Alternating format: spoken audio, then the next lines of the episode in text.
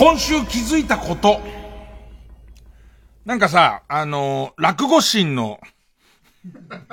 落語心の話ってのは、公共の電波でしていいのかどうかっていうことにちょっと今気づき始めてんだけど。まあ、今あの、落語会が、も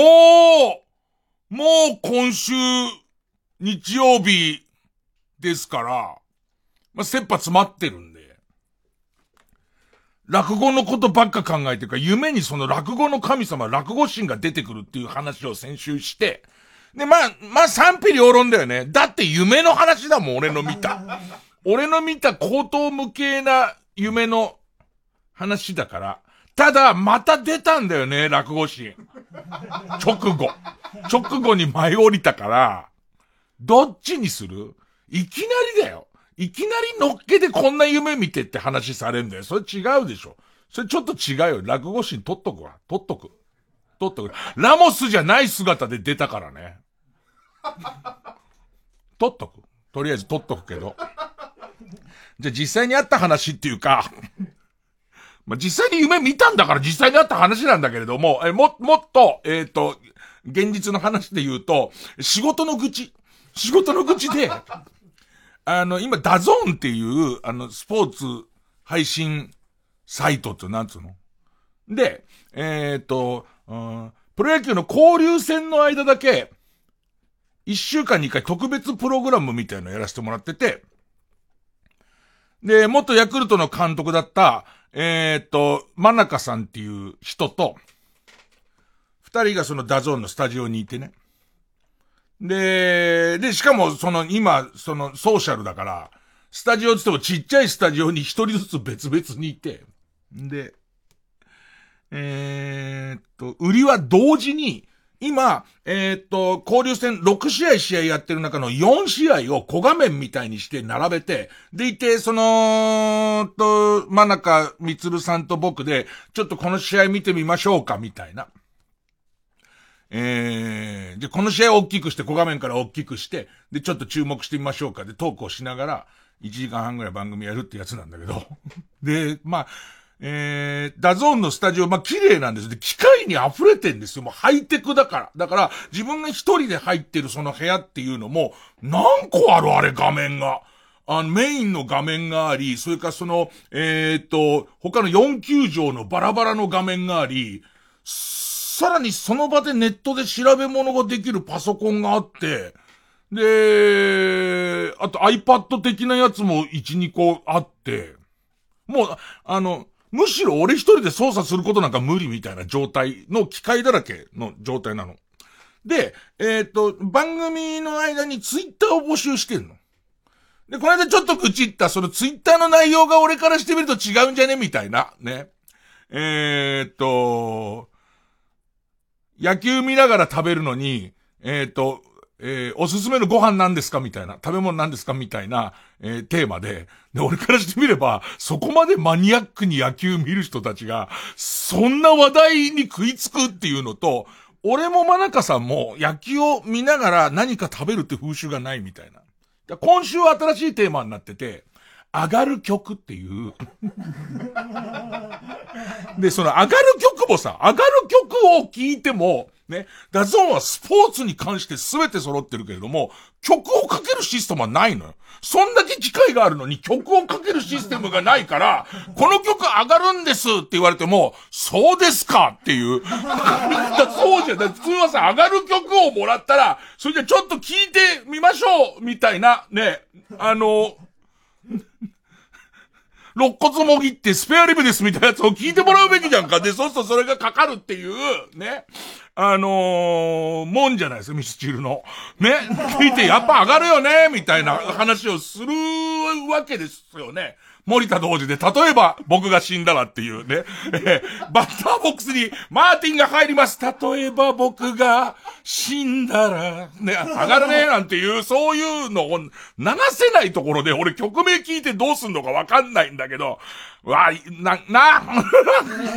ちょっとビビってんだよな。えー、で、中で事実は小説よりきなりってことがあって。で、もう一個、えー、っと、今年の交流戦のサプライズは何ですかっていう、割とこう、こっちは、例えばその、阪神の佐藤選手が、1日で3本ホームランぶちかました試合とか、そういうこうサプライズみたいのは、まあみんな2だからあるから、えー、っと、自分も自分のツイッターで、こういうハッシュタグつけると、えー、こっち届きますよ、みたいな、まあ宣伝っていうか、こうツイートもしつつ、呼び込んで、していくつか来てくれて、え、中日ドラゴンズが、えっ、と、実際シーズン調子悪かったのに、交流戦入ったら、えー、すごい調子いいのはびっくりしました、みたいな、こうやって来てて。で、それはその、ハッシュタグついてる俺にももう見えるわけじゃんか。それで、ここでちょっと読んでみましょうかっていう時に、どうしてなのかわかんないんだけど、その実際に来てんだよ。だって、俺の iPhone にも来てるし、画面にも表示されてるんだけども、その、いざこれを読んでくれっていうそのディレクター、ディレクターもソーシャルで離れた部屋にいるんだけど、ディレクターから、じゃあこれ採用でこの2枚読んでくれっていうその2枚が、えっと、えー、スケッチブックのちぎった画用紙に、カスカスのマジックで殴り書きしたやつが来るのね。意味わかんなくて、ほんといつも、毎回意味わかんなくて、俺最初思ったら一瞬目思ったのは、これは一通も来てないと。一通も来てないから、伊集院さんがこのままで人気ないことになっちゃうから、もう、あの、悪しき昔の、あの風習、作りっていう、捏造、ツイッターなんじゃねえかって、本当にちょっともう、だってさ、スケッチブックなの、それも焦って破いたみたいな、端っこの方が、あの、切り取り線、あの、コイルに、コイルの方に結構残っちゃったろっていうような、切ったやつのところに、結構な汚ねえ字の殴り書きで、そのメッセージが、その、えー、っと、えー、誰々さんからっていうところから始まり、来るわけ。自分の iPhone にも来てるからさ、これ来てるやつじゃんか。え、なんかさ、その、もはやプリントアウトもしない時代じゃん。もはや、もはやプリントアウトすらもない時代に、なん、なん、どうしてこうなっちゃうの？だって、回もこの放送の中で俺が触れてない iPad とかいっぱいあるんだよ。ね、ねえ、あと、わかんないけど、ど、どことどこがあんだか、何分割画面で巨大なモニターを何十分割画面にして、あらゆる試合とあらゆるカメラの今情報が俺の方に来るようになってんだから、一個ぐらいいいじゃん。その一個ぐらい、ディレクターの選んだやつがここに映ればいい話なんだけど、それだけは、ダッシュで、よくわかんねえスタッフが来て、震えながらその、その紙を、横ビリビリの紙を持ってくんだよ。でいて、それがさ、中継のシステムが固定カメラで割と寄ってるからさ、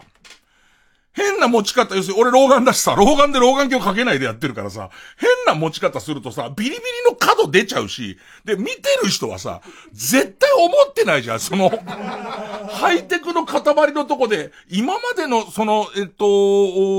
えー、スポーツ中継じゃありえなかった、4個の球場をいっぺんに移して、しかもあそこ見たいって言った途端にあそこに行くっていうのをやってるところで、そこに画用、ビリビリの画用紙にだよ。カスカスのマッキーで書いてある、ね、メッセージを俺が読ん、だら、びっくりしちゃうでしょ、みんな。何でできてんのっていう。なんかその、もしかして DAZN のメインは蒸気で動いてんじゃないかとか、ガッツで、もしかしたら今まではすごいデジタルの技術で来てるって思ってたのが、これ下手するとガッツで来てんじゃねえかってなっちゃうと、見てる側も気使う、あんまりガッツ使わせてもって思っちゃうから、それが俺の愚痴今。あの、いや、問題ないよ。だって本当に来てるメッセージをそのまま、多分、あの、手の空いてるもの、だってあの人 AD さんでもないと思うんだよな。手の空いてるものが 多分画面を見ながら一字一句、一字一句書き写してるわけ。で、しかもその、今送ってくれたツイッターをすぐ読みたいから焦ってんじゃんか。途中ぐちゃぐちゃぐちゃって、その、消すのも、ぐちゃぐちゃぐちゃって消してあったりとかするやつが来て、で、それが2枚重ねとかで来ると、うかつに撮ると画面に端っこのビラビラ出ちゃうから、で、そうすると、20今何やってんのってなっちゃうから、それがこうずっと、こう、ドキドキしながら、何も悪いことしてないから見せてもいいんだけど、なんか見せたら恥ずかしいみたいな感じが超してんのよ。で、そうしてる間に、これは今度、別に DAZN の問題じゃないんだけど、契約の関係で、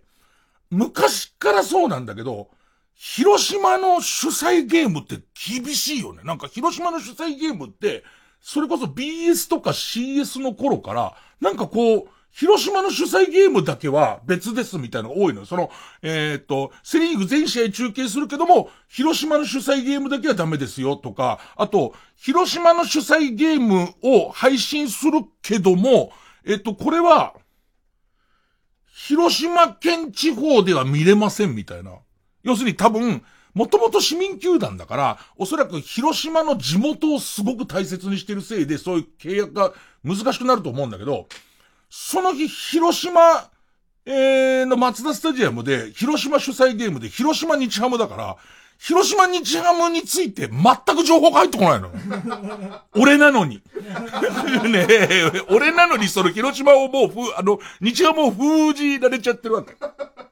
でも、映像はないけど触れちゃいけないわけじゃないから、結構途中経過とか出てくるわけ。そしたら今日本ハムは本当に打線がきつくて全く打てない状況が続いてんだけど、珍しく広島球場で5対2かなんかで勝ってんの。ね。でいてずっとこう、その、実はすごい気になってるけども、気になったところで、じゃあ、松田スタジアム行ってみましょうっていうふりはできないから、たまに、こう流れた時に、そのテロップが流れた時に、えー、っと、なんとか今日は日ハム勝ってるみたいですねって言ったりとか、誰々のホームランが出たみたいですねっていう話をするぐらいで、で、他の球場もいいゲームが多かったから、他の球場の話をしてるわけ。で、えー、っとね、この日はめちゃくちゃどの試合も接戦で、えー、ありとあらゆる試合が1点差とか、同点とかで続いていくんだけど、えー、番組終わりの落ち着いてきたところで、思わず声が上がっちゃったのは、ずっとこう、日ハムだけは、他のチームは0点差、1点差で競ってんだけど、日ハムだけは5対2で勝ってんの。で、5対2で勝ってますってのは右から左にスクロールして消えてって、で、もう一回次、えっ、ー、と、スクロールしてきたときに、日ハム対広島って、ノーゲームっていきなり何が起こったかわかんないの。何が起こったかわかんないんだけど、どうやら、その映像がない日、松田スタジアムは、試合開始からずっと雨が降ってて、でいて、その、えー、雨だから途中で止めて、ちょっと水を、あの、取ったりとかしつつやってると。で、中断もかなりあった中で、他の試合はもう7回、8回まで行ってるんだけど、その、広島と日ハムの試合だけは全然進んでなくて、まだ4回で、で、決まりで、5回の表裏が終わらずに中止になるとノーゲームってルールがあるんだけど、まさかの突然のノーゲームで、えー、声が出ないっていうちょっと変なもんが見えたんですけどっていう。で、もう本当にそのオンエアのまんまで、その真中さんは別の部屋だけどリアルタイムで繋がってんじゃん。真中さん今、僕、ちょっと変なもんが見えたんですけどって言ってるから、なんか、それ久しぶりに、その、昭和50年以来、えー、どっかの球場にストリーキングが出たかぐらいの感じ変な顔映ったと思うんですけどって何回も確認している。異様に狼狽している俺の様子っていう。で、一応この DAZN の企画は、セパ交流戦のやってる間、やってる間だから来週までかな。来週の木曜日もう一回あるんだけど、まだメッセージテーマは僕は、メッセージテーマは聞いてないんですけども、もうここまで聞いちゃったら、もうみんなあれでしょう。そのハイテクの中で、画用紙の横がビリビリってなってるやつもちょっと見たいでしょ。一応今回も画用紙が採用されてるようだったら、チラ見せします。あの、今回、今回は、匂わせを、ね、匂わせで今までは、逆匂わせ、今まではハイテクに包まれてて DAZNに隙なしっていう嘘の匂いをさせてきたけれども、あの、 DAZN は何にも悪いことしてません。これだけ言ってきます。あの、作りとかのメールじゃないです。本当に来てるものを、ね、ああの、手の空いてる人が書いてるやつが、が、来てますんで、ちょっと匂わせで、あの、またね、今本当にソーシャル、完璧ソーシャルだから、あのー、自分で画角に入るようにそう固定カメラ努力しなきゃいけないから、逆に言うと端っこだけちょっと入れるのとかできますから。ね、ね、ね。あ、なんか端っこボロボロのカメラいつも持ってるぞみたいのを、ちょっと見せていきたいと思いますんで、お楽しみに。で、どうやら、あの、 DAZN のスタッフの人は、この番組を聞いてくれてるぽ、ぽい。なんか、あの、今週のメッセージテーマを俺に伝えるときに申し訳ないんですが、週みたいなちょっと、もう、大丈夫です。もう僕はもう、いいんです。ねもういいんです。もう開き直ってますから、ね。それでもそういう野球に関わる仕事は楽しいし、企画自体はすっごい面白いから、すごく面白いんで、ね。えー、良ければ、見てねっていうね。はい。月曜ジャンク伊集院光る深夜のバカ力。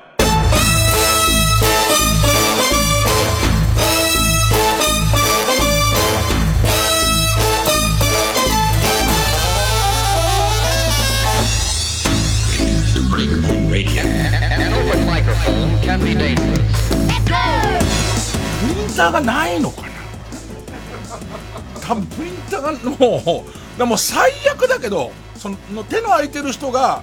えー、っと、画面を iPhone で撮って俺にもうくれればいいよ。ね。いや、iPhone をくれよ、じゃあ。その、いや、てか俺の iPhone から直読んでいいんなら別にそれも可能なんだけど、なんかね、謎の感じになってんだよなこれこれって急に渡された時なんだろうと思って。なんか包んであんのかなみたいな。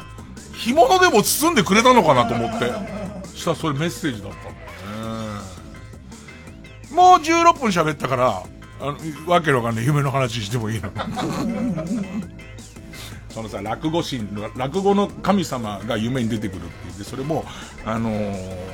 俺のね、自説なんだけど、よく夢占いとかを、違う、夢日記とかを克明に書いていくと、ちょっと心に負担かかりますよ、説って。これはまあ、あの、えー、えー、本当かどうか知らない。ね、えー、夢日記を克明にずっと書き続けていくと、ちょっと精神的調子悪くなる人います説ってがあって、これ俺なりに、俺なりに分析したのは、夢なんか口頭無形なものを見たら見っぱなしにしときゃいいのに、わざわざ人に話すのに分析しちゃうじゃん。人に話すっていうことは咀嚼しちゃうじゃん。だから、その最初に、えー、落語神が俺の夢に現れた時には、背広を着たラモス・ルイっていう形で出てきて、で、その俺の夢の世界の中には、ラモス・ルイ自体がいないから、なんか薄々、この人落語の神様で来てくださったって思ってるわけ。でいて、え、いつもこの落語の神様は何か言ったことを俺は覚えていられなかったりとか、えー、2回連続で落語神のアドバイスを聞き逃してた。で、したら3回目に出た時に、なんとか無理やり俺は起きて、で、今聞いたばかりのアドバイスを iPhone のメモに打ち込んで、で、それでこう、まあ、息絶えるっていう形になるんだけど、で、それが、えー、これ前回までのあらすじね。で、それを朝、落語シーンから、その、もらったやつを、俺はメモに入れたんだと思って、見たら、おっぱい揉んどきゃよかったとだけ書いてあって、すげえのもらったと思ったのに、えー、なんだかもう意味がわかんない。だけどよくわかんないのは、これをなんていうのかわかんないんだけど、この、なんとか自分のやる落語の中に、おっぱい揉んどきゃよかったっていうセリフを入れたくなって、パズルをしていたら、意外にいい感じで入ったっていう、そこまで。で、これを大勢に話してて、で、その間に、なんでラモス・ルイなんだっていう、関係ねえだろっていうね。で、その、ラモス・ルイって、ちょっと、あの、イエス・キリスト感があるじゃん。ね、イエス・キリスト感があるから何か神っていうものと少し繋がってんのかもしれないなとか、自分なりの分析をするわけですよ。ね。でいて、あれいつだっけな。水曜日にその話してるから、火曜日。火曜日に、えー、もう、この番組終わって朝の番組やって、で、その後夕方にもう一発番組があるから、ヘトヘトでこう、またもう一回、えー、会議室で、まあ、夜はスタジオで寝て、で、その後はスタジオみんな昼間使ってるから、今度は使ってない会議室で、えっ、と、寝てたら、そこで、夢の中に落語神が現れるんだけど、今度現れた落語神が、あの、松木さんなの。なんでサッカーで繋げてきてんのかも全然わかんない。なんでサッカーで繋げてきてんのかわかんないんだけど、今度の世界には、松木安太郎もいるみたいで、だから俺としてはその、前見た時のラモス見て、うわ、落語シーンが来たっていうことじゃないの。どっちだその、えっ、と、落語神が、そのバレバレなことを気にして、ひねってきた可能性はでいて、よーく、これも面白くて、最初どういう格好だったかわかんないんだけど、よーく目を凝らしてみたら着物を着てるの。あれ？これ、落語し、ただ、確信が持てないから、いや違う、そんなバレバレに着物着るかみたいなことと、あとなんか、その時の、これ、これもすごい難しいんだけどさ、フロイト的な人がどう言うか知らないよ。その夢判断するような人が、ね、なんて言うか知らないけど、その時の俺は、これ落語シーンだったら話聞きたいけど、松木さんのなんか浮かれた感じのトークは今聞きたくないと思ってる。ね、えー、っと、ね、あの、ゴールが縦横30メートルだったら入りましたね、みたいなやつ、いーって、その、その夢の中の俺は、いや、現実では聞きたくてしょうがないですよ。現実ではそのすごい面白いやつがすごい聞きたくてしょうがないですけども、その時俺はこれ松木さんだった場合には今疲れてるから火をつけたくないと思ってる。でも落語心の可能性結構あるよねっていう、なんかその、うんと、感じにすげえな。ただ、わざわざ落語心がひねってきてるのに、着物を着るはねえんじゃねえか思って。で、ちょっとこう、スルーしてたら、結構なスピードで、その、松木さんが歩いてっちゃって、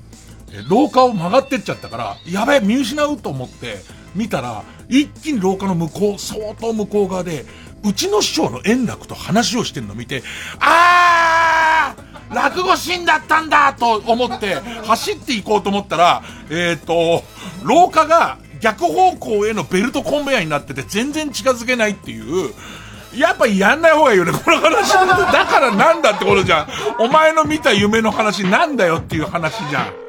えー、メガシンノスケ、シンキングボーイズ。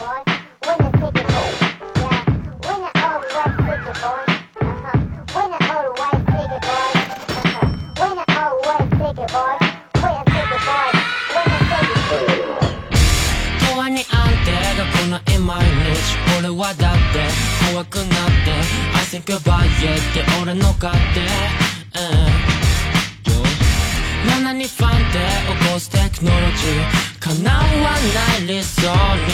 近づくさレウルバイに最高傑みんな犯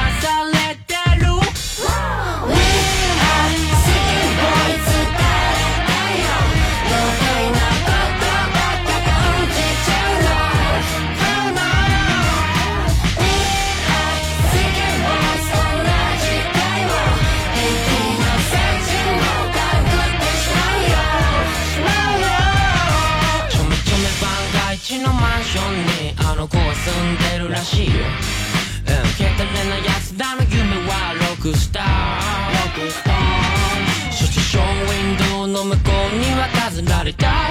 現実逃避ずっと誘惑してたまらないけど、yeah、この度この世に生まれてティーネージは過ぎ経験を宿して。ラウマになるような後悔もしたくなるようなことよりも邪魔で言葉で諭しましてもうきっとミラクルを起こすまでマジで失敗とケツみんなと戦ってる。だろ We are 自分は未来になったりするよな。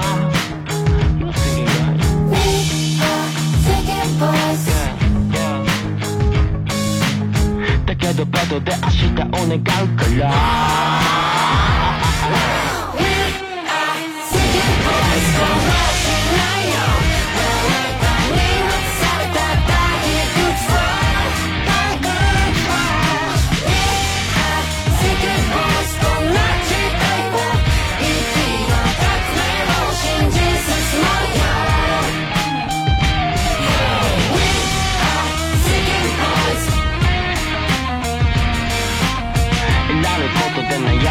I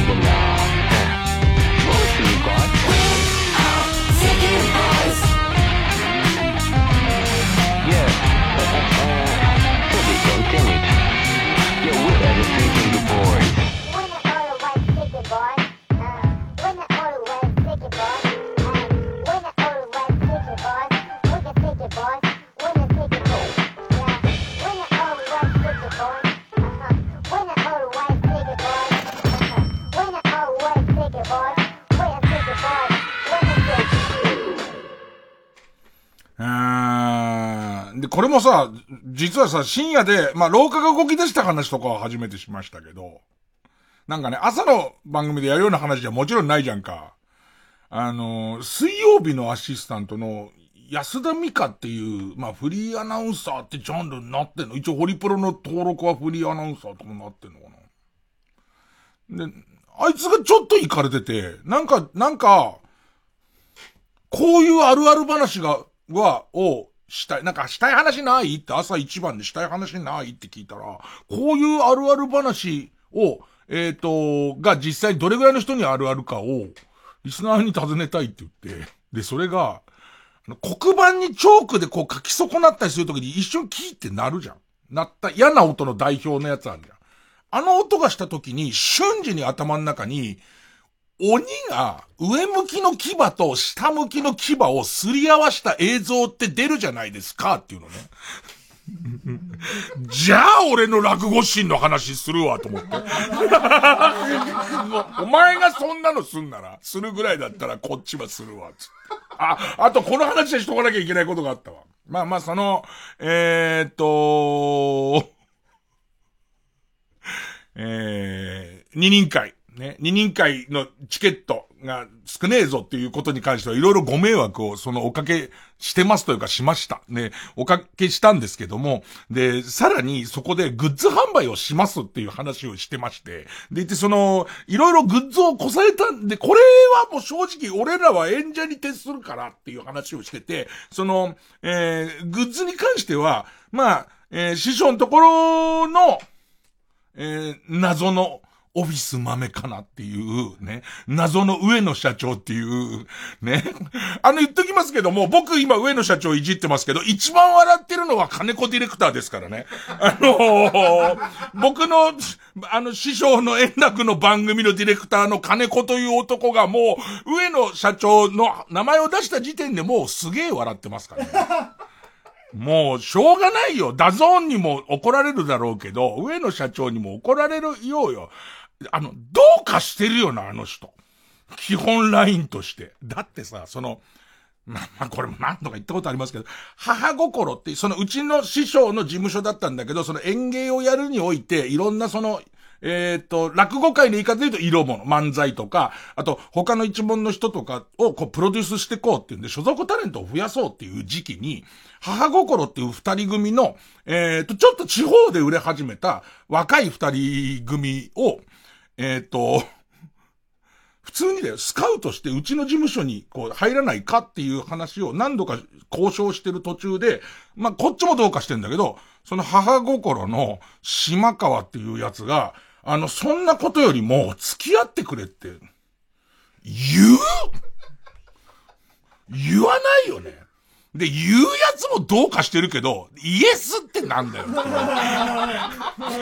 んだよ、それっていう。ね、まあまあ、そういうちょっとね、あのー、どうか、どうかししているって、まあ、いつも、あの、金子ディレクターがどうかしてる、どうかしてるっていう。今、イヤホンに向かって、どうかしてるってやつって、もう、全然言いたくないのに、全然言いたくないのに、こういう卑怯なことをしますから。で、まあ、その、えー、っと、オフィス豆、豆かな、上野、上野社長。と、うちのマネージャー、栗原がこのグッズをやってんだけど、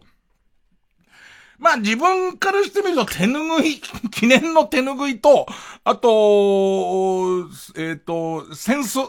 センスとオリジナルの、まあ名前がちょっと入ってるだけのセンス。それと、まあプログラムっていうかちょっと小冊子みたいなものが欲しいっていう、記念に欲しいっていう話をしたら、なんだかんだで、で、その、私はこういうの欲しい、私はこういうの欲しいっていうことをうちの栗原中心に喋り出し、いろんなものを作っちゃったんだ。いろんなものを作っちゃったんだけど、ここに来て栗原が多分おじけづいてると思う。あの、円楽伊集院光る、えー、二人会特製のトートバッグ俺は売れないと思ってる。そう、俺は最初に言ったんだから、トートバッグはないよって言ったんだから、トートバッグなんていうね、トート、トートバッグって何入れるの？ね。拾った頭蓋骨がちょうど入るぐらいの大きさのやつですけれども、表皮頭蓋骨ももう落ちてないと思うんですよ。で、今2000円とか言ってるわ。とか、まあそういうやつが、売れないんじゃないかってビビり始めてて。で、どっちかこの読めないっていうこの状態のまま突入して、えー、売れなかったら、ホリプロの通販みたいとこで売ろうって思ってる。売ろうって思って。なんとかして、その売ろうっていう。あとさ、ちょっと待ってくれ。今一覧表見たんだけど、ステッカー。ステッカーどうか俺もステッカーどうかな？ステッカーが俺一番怖えなで、あんなにどうするか迷った結果、ハンドタオル作りやったな手ぬぐい、手ぬぐいとハンドタオル被ってんだって。手ぬぐい2000円のハンドタオル1500円はずるくない？手ぬぐい残る可能性あるよね。いやいやいやいやいや、手ぬぐい落語会見たんだから手ぬぐいはいいだろ、買うだろ。で、で、落語会見たからハンドタオルどうなん？俺わかんないんだよ。これが、もう誰にもわかんなくて、その、えっ、ー、と、栗原上のホットラインで、ハンドタオルよねっていう感じ。で、ね。あのー、業界ではもう全然、上野社長とか先輩ですから、あの、上野先輩、ハンドタオルっすよねみたいな感じでこれ作ってて、量がどれくらいかわかんないんだけど、どっちっていう、結構いろんなものを持ってきてますよ。えーと、えー、プログラムが1500円。ああトートバッグの2000円どうかなセンスちょっといいの作っちゃったら3000円。ステッカーが2枚セットで500円。ステッカー。俺は言っとくけど、ステッカーとハンドタオルとトートバッグは反対したからね。反対っていうか ねえ、ええ。あのー、で、これをね、今困ってんのは、どっちになんのっていう、えっと、えー、最初の計画ではおそらく、おそらくね、会場で売ります。売って、売れ残った分を、えー、じゃあなんとか、えっ、と、通販、そのホリプロの通販サイトで売ろうって多分思ってて、今もそう思ってると思うんだけど、あのー、売れんなら会場で全部売っちゃわないと不安っていうのは多分、えっ、と、えー、ぜ、ぜ、銭の亡者組は、ねえ、亡者組は、亡者ペアは、ねえ、金子さん亡者って言い方はないでしょう 僕は割と忠実にやるタイプですけれども、ねえ、ディレクターの言うことに対して。相当だから今不安になってきてるから、売れるもんなら、例えば昼の部で全部売れんなら売れていいぐらいの感覚俺あると思うんだよね。さすがに昼夜で夜ゼロにはしないけど、昼で行けるところまで行ってほしい、わっしょいしたいっていう意識が、俺あると思うんだよね。だって昼は多少汗かくじゃん。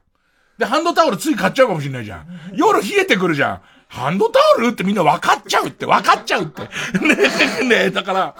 それってどうすりゃいいのっていう。じゃ、じゃあ、じゃあ逆にお、おごった言い方をすると、ラジオを聞いてて、チケットは取れなかったけど、そのグッズがあるんだったら、グッズは、私は地方にいますけども、あのー、ラロ、ラロトンガ島ってとこに住んでますけども、えー、っと、えー、っと、協力してやろうと思ってるのに、通販出なかったっていうこととか、ただね、やっぱりね、栗原が震えてるのは、その通販で完全に塩漬けになった状態のシールが大量にホリプロにある感じっていう。多分、栗原のあの体育会系の責任感だと、自前で買って部屋に貼り続けるっていう。最近 iPad の新しいのを買ってできるマネージャーになるっつったのを、もう iPad の画面が見えないぐらいシールを貼ることになるっていう全てのところに、それに対して相当怯えてると思うのよ。どうするべきなのっていうのが、正直俺にはもうわかんなくて、やっぱり、チケットに関しても、なんつうのかな、売れるかどうかわかんないんだ。こっちはわかんないまま始めて、あんな感じにはなっちゃうわけ。で、グッズに関しても、売れるかどうかわかんないから、なんか一応、その、と、これネタとかじゃなく、メールアドレスを、の、baka.tbs.co.jp、baka.tbs.co.jp まで、どうなのっていう。今、北海道で聞いてる人とか、どうやっても今さ、その、買いに来ることは絶対できないわけで、そういう中で、どうなの、どうなの予感っていう、で、どれぐらい吸ってんのかわかんないけど、ちょっとビビって少なめにしたと思うんだよね。だから単価が高いんだと思う。そこそこ高いんだと思うんだよね。まあ、あの、真面目な。ね、真面目に今困ってるんで、教えてください。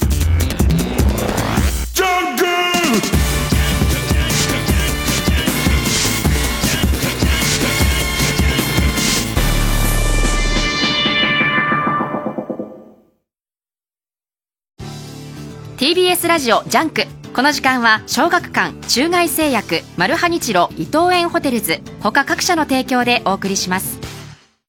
動かせ心を動かせ運命を動かせ星を。これは信念に命を懸けた者たちの物語。漫画大賞2021第2位受賞チ。地球の運動についてコミックス発売中。小学館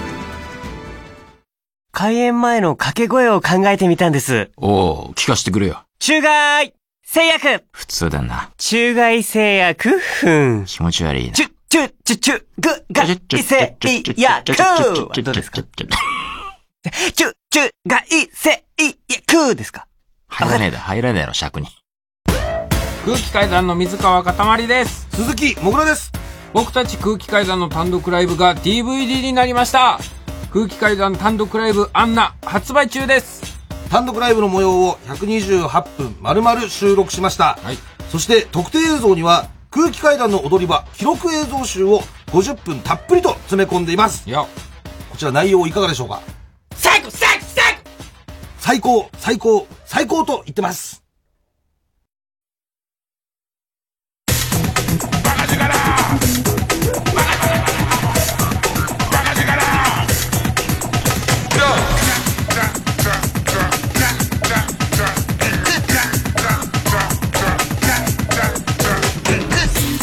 ジャンク一丁院光る深夜のバカ力。座礁したマルカニッチーロの船を助けたのは伝説の船乗りバリューチェーン。世界を股にかける男が知るゴールデンフィッシュルートとは。次回「パイレーツマルカニッチーロ」ベーリング界の美味しい魚よ。荒波を越えて届け。俺の船も使ってください。マルハニチロ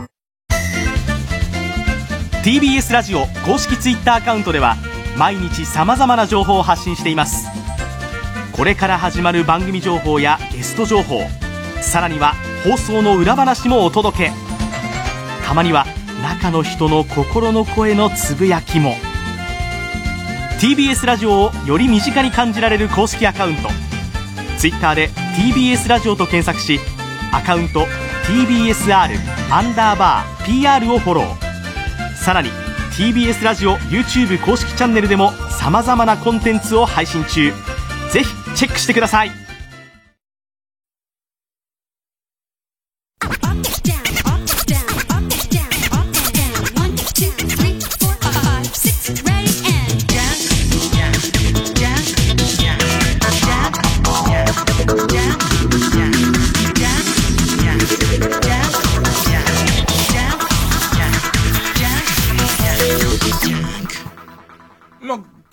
さ、じゃあさ、その、また転売するような人が買うのは嫌だから、絶対その、売り切れるってことがあったら、追加するよ、おそらく。それはもう次から次へと追、湯水のごとく追加をしていくと思うけど、ねまあどうしたらいいのかね、なんかね、よくわかんないね、そういうのはね。えー、こっちはこっちで、今日の今日になってだよ。今日の今日になって、その、やろうと思ってるネタの根本から作り変え始めたから。あの、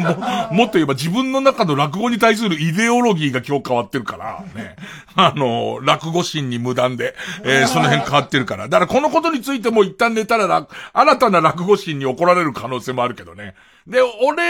まあ、このさ、夢で何を見るかっていうことは、夢でどういう形で何を見るかっていうことっていうのは、なんか俺の表層と真相の戦いだから、また裏書いては来ると思うんだ、あいつ。ね。サッカーで来ると思うなよ、みたいところは、おそらく落語心もやってくると思うんだけど。だこういうことやってると心の病気になっちゃうぞ、もう。怖くて寝れなくなっちゃうぞっていう。なんですかね、あとはね、あのー、どこで、どこで、その、落語会が近づいてくるにつれて、で、その、どっかでこうやる気を上げなきゃみたいな。ね、やる気をもっともっと上げていかなきゃなんないし、自分に鞭打っていかなきゃなんねえなっていうのがあって、で、それもあってこの間、日本ハムの二軍戦を、まあ取材もあるんだけど、それ DAZN のに行くのに、えー、実際、こう、ナイターに行く時間はなかったから、昼間やってたりするんで野球が見れるところっていうんで、えっ、と、鎌ヶ谷でやってた、日ハムと巨人の二軍戦って見に行って、で、この今日ハムの二軍っていうか日ハムが大変なことになってるから、この日の二軍戦っていうのが、もう1番から7番ぐらいまで、本来は1軍にいなきゃなんない奴が勢揃いなのよ。一人一番が万波っていう、えー、っと、横浜高校出身の、えー、未来の4番になってほしいやつ。で、2番がま谷口っていう、で、これも、あと外野の一角を、を担ってほしい、いい選手なんですよ。で、ルーキー時代幼い顔で、ゴーリかやめちゃんに似てるって言われた。で、えー、っと、でも、そこよりも、ね、あの、どこで、もう順調に伸びてれば三拍子揃ったいい選手になってる予定が怪我とかもあってあんまり伸びてないんだよね。もしかしたら俺ゴーリかやめに似てるってみんながあんまり言うから、じゃあ困った時には、あのお金配りおじさんに3億円ぐらいもらえばいいんじゃないかって思ったのかも。それはわからない誰にも。ね。野球でうまく、な人間ハングリーじゃなきゃいけないじゃん。ね。で、本人は思ってないけど、みんながあんなにゴーリがやめに似てる、ゴーリがやめに似てるって言われたら、俺だって思っちゃうよ、これ。ね。うまく、ね、合力あやめと別れた隙に、あそこのレギュラーに入れんじゃないかっていう。で、で、3番からがすごくて、3番野村っていう、えっ、ー、と、本当はこの今年覚醒するって言われてた、えー、すごい選手なんですよ。二十歳かなかなんかのサード、大型サードがいて。で、4番が中田翔っていう、これはまあ野球を多少知ってる人ならば、まあまあ、えー、知ってるで、本来は4番を打ってなきゃいけない人。5番清宮。ねこれも、ね。俺の予定では清宮と中田がすごいことになっちゃうから、どっち使おうって迷ってたのに、二人二軍にいるっていう。ね。で、で、その後は、まあ、樋口選手っていう、本来サードも持ってる選手もいれば、あとはピッチャーで秋吉っていう、リリーフエースもリリーフエースも二軍にいるような状態で。まあ、これを見に行きつつ、僕は割とこう、二軍とかで一生懸命、例えば中田翔が今何億もらってんだろうが、もう今スランプで調子悪い中、二軍でこう、のたうち回ってることを見ると、俺は俺で頑張らなきゃっていう気にはなるので、で、そういう効果も含めて、で、野球を見に行き、で、その後、帰り道に、ふと、えっ、ー、と、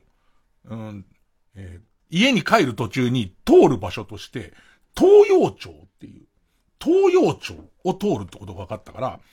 その東洋町ってのは僕が落語家時代に修行した場所で、その自分のその17歳から、まあ、20何歳ぐらいまで、寄せ若竹っていうのがあったところだから、この東洋町で歩きながら少し稽古するってのはどうだろうと思って、まず寄せ若竹の前で降りようつって。タクシー乗って寄せ若竹行って、寄せ若竹の前で降りたんだけど、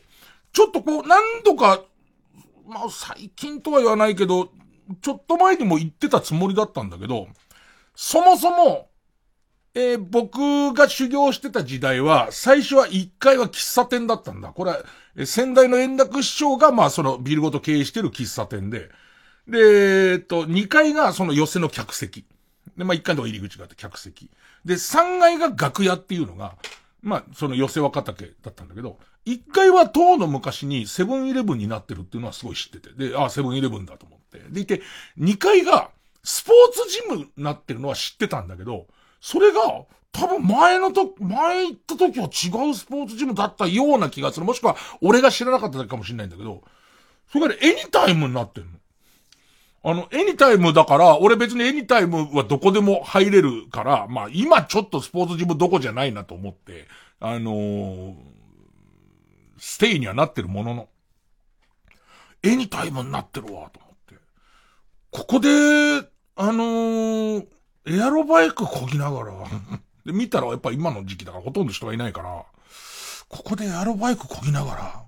落語の稽古しようかなと思いつつ、だって昔そこで俺は稽古をしてたとこだから、ただ絶対泣いちゃうと思って。絶対そのなんかこう、ランニングハイなりエアロバイクハイと、そのなんか、そのいろんな記憶が入り混じって、俺これ泣いちゃうなと思って。で、気持ち悪いなと思って。気持ち悪いよね。目から飛沫を飛ばしかねない奴が横にいて、で、いてなんかわかんないけど、ワンワン泣きながらブツブツ言ってるっていうのはやべえなと思いつつ、で、さらに3階が楽屋だから、楽屋が一番主要の場なんだけど、そこがなんかね、貸し事務所になってるんだ、なんか。今空いてるっていう状態で。もう3階借りてやろうかなと思ってる。ね。でもなんかそうやってその場所行ってさ、歩いてるとさ、久しぶりにその当時、えー、歩いてたコースを歩いてるんだけど、なんか思い出すのが、当時どういう姿勢で歩いてたかみたいな。どういう気持ちで歩いてたかみたいなことが蘇ってくるんだけど、まあ、思った以上に行き詰まってる感がすごくて。で、特に上書きされてくから、最初のその17歳で入った時にどう言ってた気持ちっていうよりは、もう辞める末期の時の、その、毎日毎日行きたくねえけど行って、もう自分の落語の未来なんかないし、このまま多分のたれ死んでいくと思いながら歩いてるのの一番最後の思い出のとこにアクセスされるから、超やる気落ちた。ねねねもう、びっくりするぐらい落語に対する、なんてエネルギーとかがなくなった。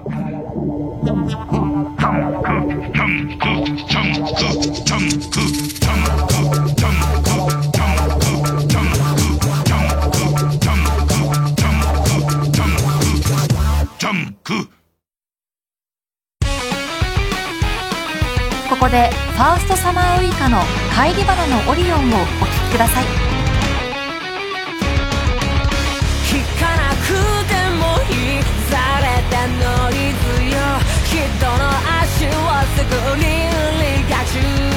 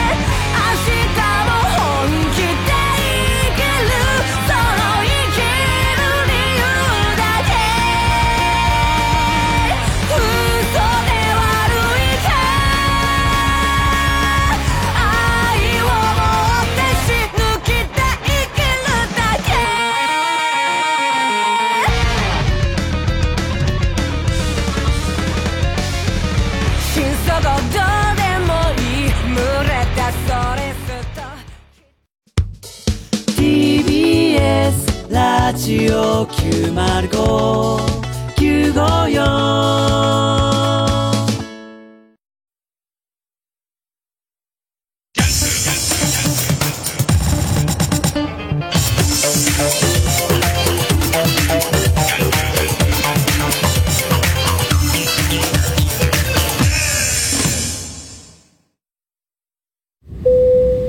お客様の中に温泉好きな方いらっしゃいませんか？え？はい。お伝えしたいメロディーがございます。有名温泉地に49カ所。お得に通える温泉宿なら。いい湯加減旅加減伊藤園。ホテルズ。TBS ラジオ主催伊藤蘭コンサートツアー2021ビサイドユーファンファンキャンディーズ。10月28日29日中野サンプラザで開催最新アルバム「ビサイドユーからの曲とキャンディーズソング満載のセットリストです。詳しくは TBS ラジオイベントページをご覧ください。いらっしゃいませ。こんにちは。今度のオーディオムービーは聞くと恋がしたくなる恋愛ドラマ。綺麗ですね。主演竜星涼。4人のヒロインには尾崎由香平祐奈富山えり子剛力彩芽白村颯太に好かれたい。by オーディオムービーポッドキャストや YouTube で無料配信中。TBS ラジオジャンク。この時間は小学館中外製薬マルハニチロ伊藤園ホテルズ他各社の提供でお送りしました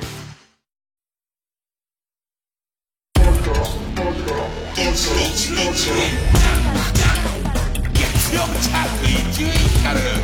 深夜のバカ力えー、ペンネームさらしぼさんから、えー自分はチケットが、ちょっと待ってくれよ。こういうさ、プリ、紙がもったいないだろ、お前。スケッチブックのいらないのがあるだろ。それに全部書いて。お前。分かってない、S、なんだ、S、なんだかわかんないけど、な、なんか、あるだろう、今。なんか、S、SD、SD ガン、SD ガンダム、SD ガンダム、SD ガンダムの、うん、SDG まで合ってたんだけどね。ンダムの方に、ンダムに行かしてもらいましたよ。面白くなりそうだったんで、ンダムに、ンダムに行かしてもらいました。ね。えー、ペンネームサラシボさん。自分はチケットが取れませんでしたが、グッズの通販があれば、手ぬぐい、センス、パンフレットなど買いたいです。えー、受注生産でもいいのでよろしくお願いします。トートバッグはいらないですっていう。そうですか？便利ですよ本当に便利です。腐葉土なんかをね、入れて、入れて。カブトムシの幼虫をね、えー、あの、いっぱい買うとかにもできますけどね。えー、それからですね、チーニャンさん。え多めに作っておくことに越したことはないですか？そういう軽はずみなアドバイスはやめてくれる？もう、本当に。多めに作っておくことに越したことはないですが、さらに一人当たりの、えー、販売上限数を設定しないと転売ヤーに買い占められる可能性もあります。ね。こっちは多分、えっと、そら、ほら、座席数と公演数はもう上限があるけれども、無尽蔵に多分すると思うよ。だから、一人で二丁前買ってもらっても、そんなに、あの、お金さえ先だったら、ね、二丁前買ってもらっても、そんなに問題ないよね。ええ。あとはその二丁前、そのステッカーを作ることで森林伐採うんぬんかんぬんで俺らがすごい、その SDGs の人にすごい怒られる可能性あるけども、そっちの方はなんとかなるような気がするんだけどな。ねえ。えー、ペンネームおはぎのはがしさん。ね。特にトートバッグはレジ袋が有料化されてから皆さん重宝してるので、思っている2倍や5倍作ってもさばききると思いますよ。僕はお金がないのでグッズは買えませんっていう。あ あ、そうか、今レジ袋が有料になってるから、トートバッグは、むしろ、ねトートバッグでできた家に住むようになるぞ、お前。本当に。ねえ。まあまあ、そんなところですかね。まあだからある程度オンラインのものをもうでも買えるようなシステムにはした方がいいんだなっていう気がするのと、あとはその、ある程度売り切れるようだったら多分、増、増産は効くって思うから、その辺は多分対応できるので、で、今急に転売屋の人たちが、ね、なんだっつってね、えー、価値がねえっていうね、判断はしてると思うんですけど、そんなですかね。えー、ラジオネーム鈴虫食べたさん。日清がカップヌードルの蓋止めシールを廃止するらしいので、ステッカーの需要や、需要は高まっている。なんかさ、さっきから DAZN のスタッフも聞いてるっぽいなっていう話とさ、もっと言うと、師匠の方の事務所のオフィス豆かなの少なくとも、社長じゃなくて師匠担当の人が聞いてるっていうことがどうやら、聞いているということが今確認が取れましたので。ねええ。で、しかもあの、日清のね、社長が、えっと、聞いているっていう、そのリアルタイムじゃないにしろ、日清の社長は、ラジコ等で、あの、必ず聞いているって話が分かった上で、お、なん、難しいとこなんですけどね、あのね、今ね、日清のあの、蓋のシールなくしましたっていうのを見たニュース。で、そうするとさ、えっ、ー、と、公式ツイッターとかで蓋をペロンってめくると、なんか、二人ちょっとした耳みたいのがついてて、こうやってペその、ペロンってめくると、それが、あ何？熊さんみたいなイラスト、猫ちゃん？猫ちゃんみたいなイラストになってて、いざ剥がすときで半分剥がすと、猫ちゃんがよだれを垂らしてる、そのイラストが書いてあるってやつなんだけど、俺の面の上でよだれを垂らしてる動物、俺は嫌だ。俺、よだれが嫌いなんだよね。な、なんつうの、体液の、うんことおしっこ大好き。うんこおしっこ、うんこおしっこ。一生言ってたい。うんことおしっこだけで会話が済むんだったらば、うんこおしっこ、うんこおしっこ言ってたいんだけども、俺、唾とかよだれとかそういうのがすごい嫌いだから、すげえ可愛いんだけど、ちょうどさ、あれさ、剥がしたところで、あの、よだれを下の、俺の面に向けてよだれ垂らしてるじゃんか。俺は、社長嫌だ ああ、なんか損だな、俺。いろいろ。損以外の何者でもないわ。月曜ジャンク、一流ミュージカル深夜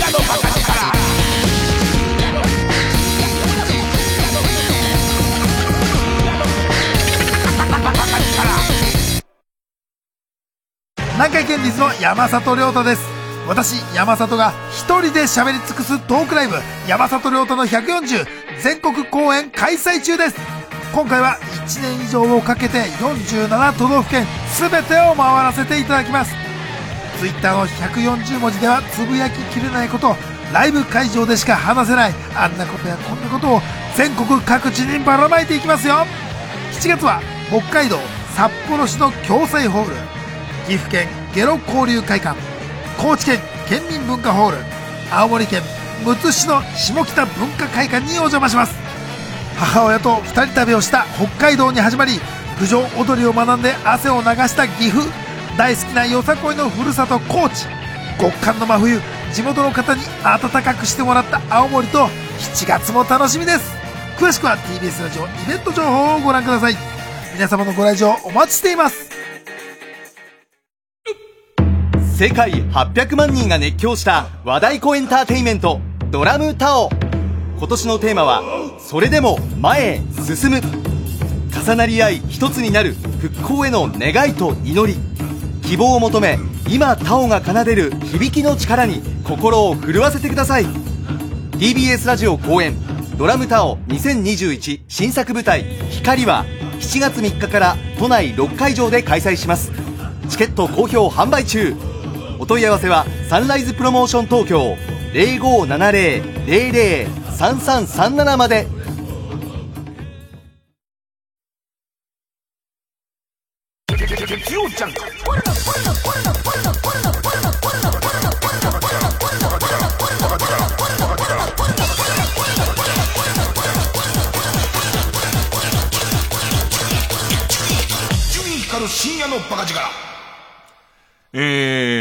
ラジオネームお姉ちゃんはちょいブスさんから。ね、グッズですけど。ね。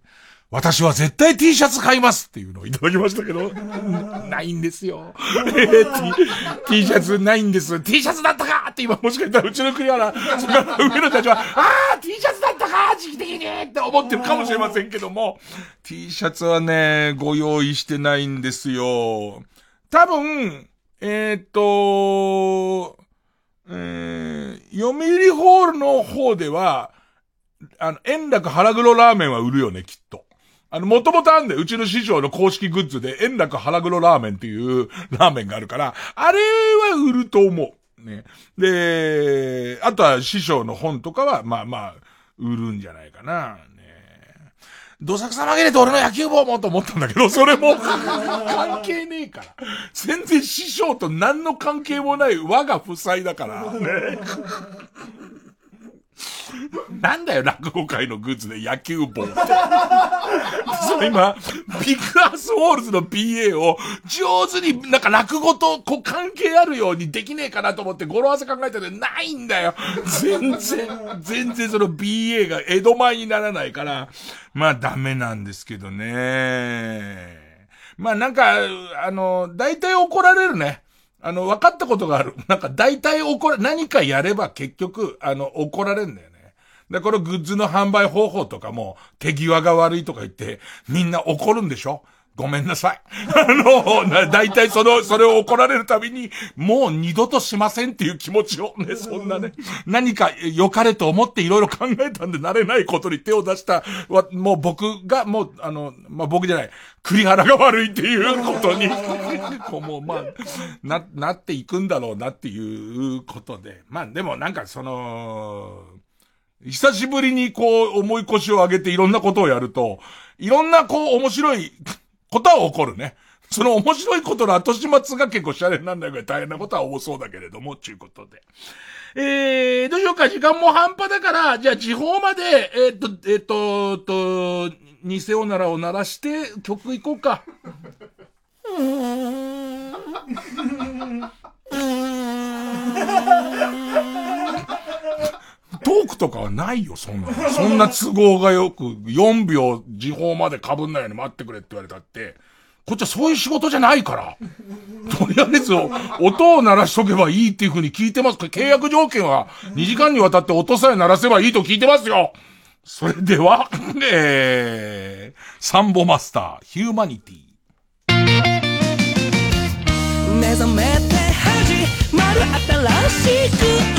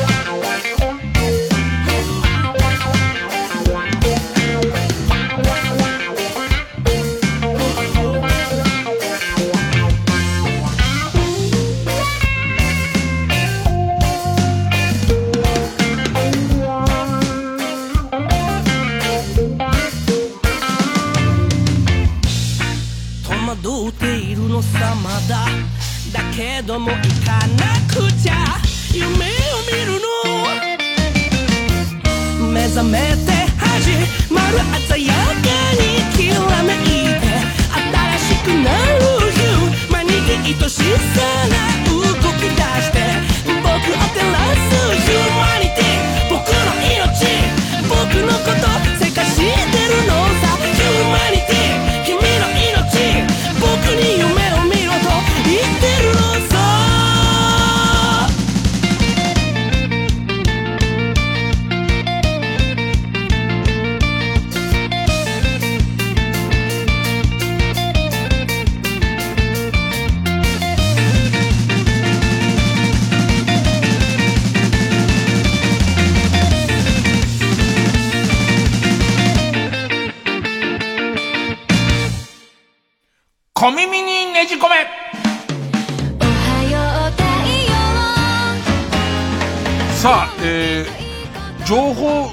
者を情弱、情弱っていうのは、情弱って読み方でいいの？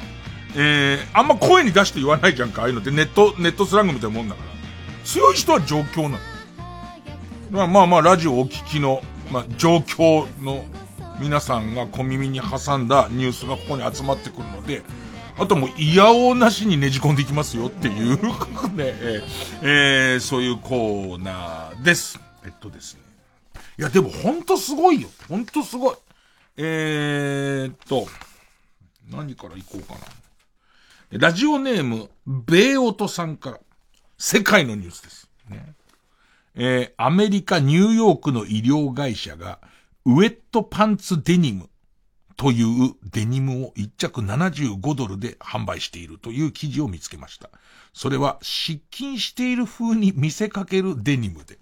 で要はその、紺のデニムの、その股ぐらの部分が濃紺になってるっていうデニムで、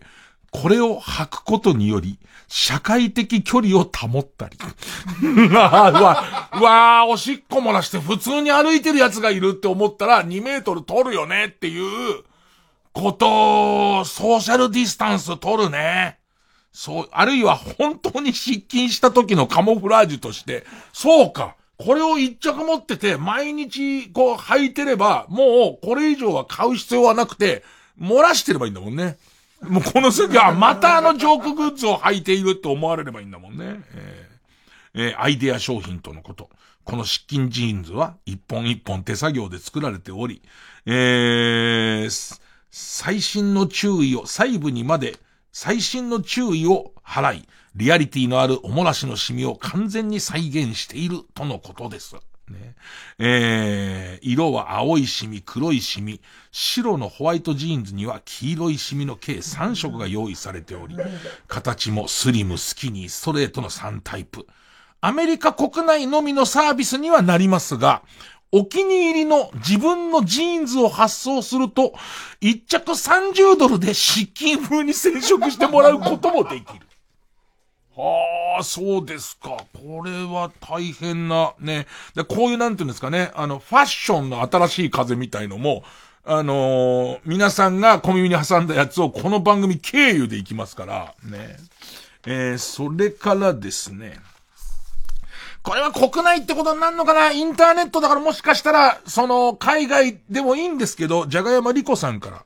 えー和行のカルタでおなじみの、わらふじなるおの藤原さんが、えーボンバーマンの実況プレイをしていたのですが、同時視聴者数4人でしたという。ええええねえ、ボンバーマンね、今皆さん実況してますけどね。えっと、わらふじなるお、お笑い詳しくない方はぼんやりとしかわかんないかもしれませんけど、わらふじなるおの藤原さんっていうのは、え、汁男優みたいな顔をしている方が。はい、ええ全然限定されないっていう、二人から全然。えー、これすごく多かったんだけど、あの、七種のアデリーペンギンさんがとても詳しく書いてくださったんで、最新ゲームの話題です。んこダイス。んこダイス。NKO ダイス。D-I-C-E。んこダイスというゲームが先日リリースされ話題になっています。えー、このゲームは、チンチロリンの要領でサイコロを転がして出た目によって役を作るというゲームなんですが、通常と、通常と違うのはサイコロの目が、えサイコロの目が6面ね、ひらがなのち、こ、ま、う、ん、お、ち、こ、ま、う、ん、おの6文字で構成されており、その出目でできる言葉によって、えー、高得点を得ることができるというゲームです。えー現在様々なゲーム実況者にプレイされており、中でもゲーム内で最も高得点の役、おちんちん。が出た瞬間は実況者やリスナーが一体となって大喜びしています。ただ、こっから先はみんなの情報にあんまなかったんです。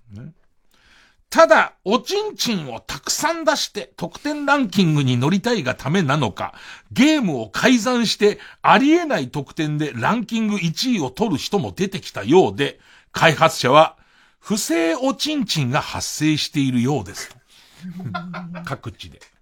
ね、チートの、おちんちんをチートしてる。ね。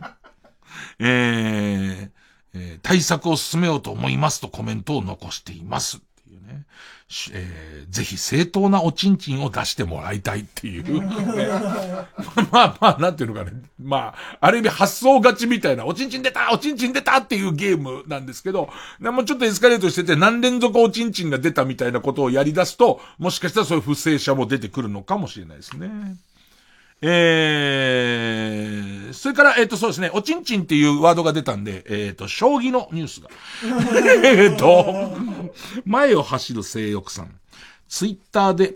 羽生善治さんの奥様のツイートを見たのですが、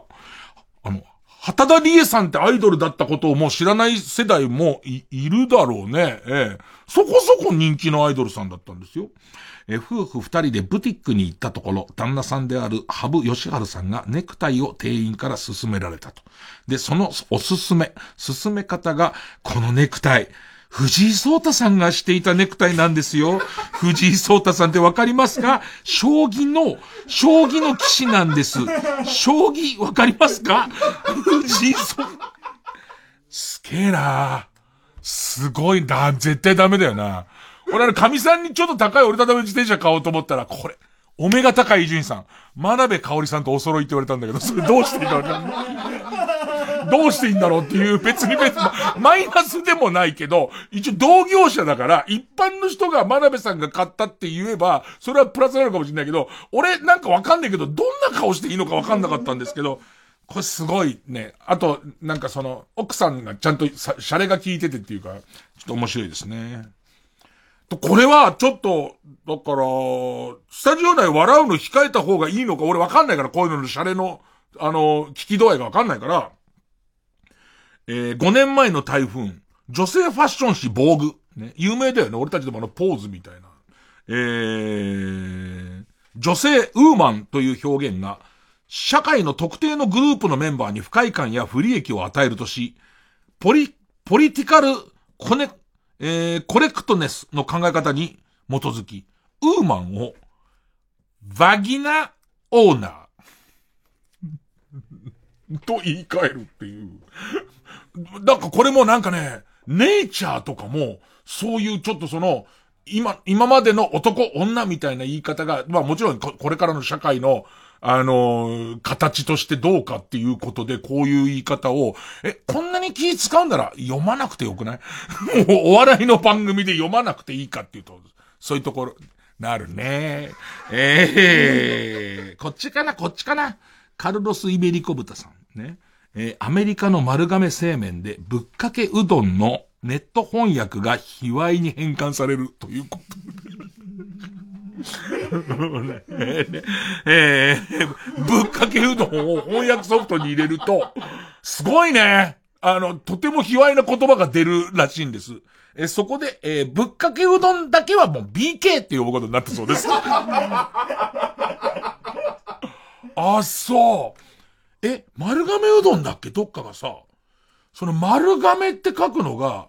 なんか違く見えるから、丸亀って書かないようにしようみたいななんか言ってた。後にちょっと調べとくわ。ね。えー、ただ、その、えー、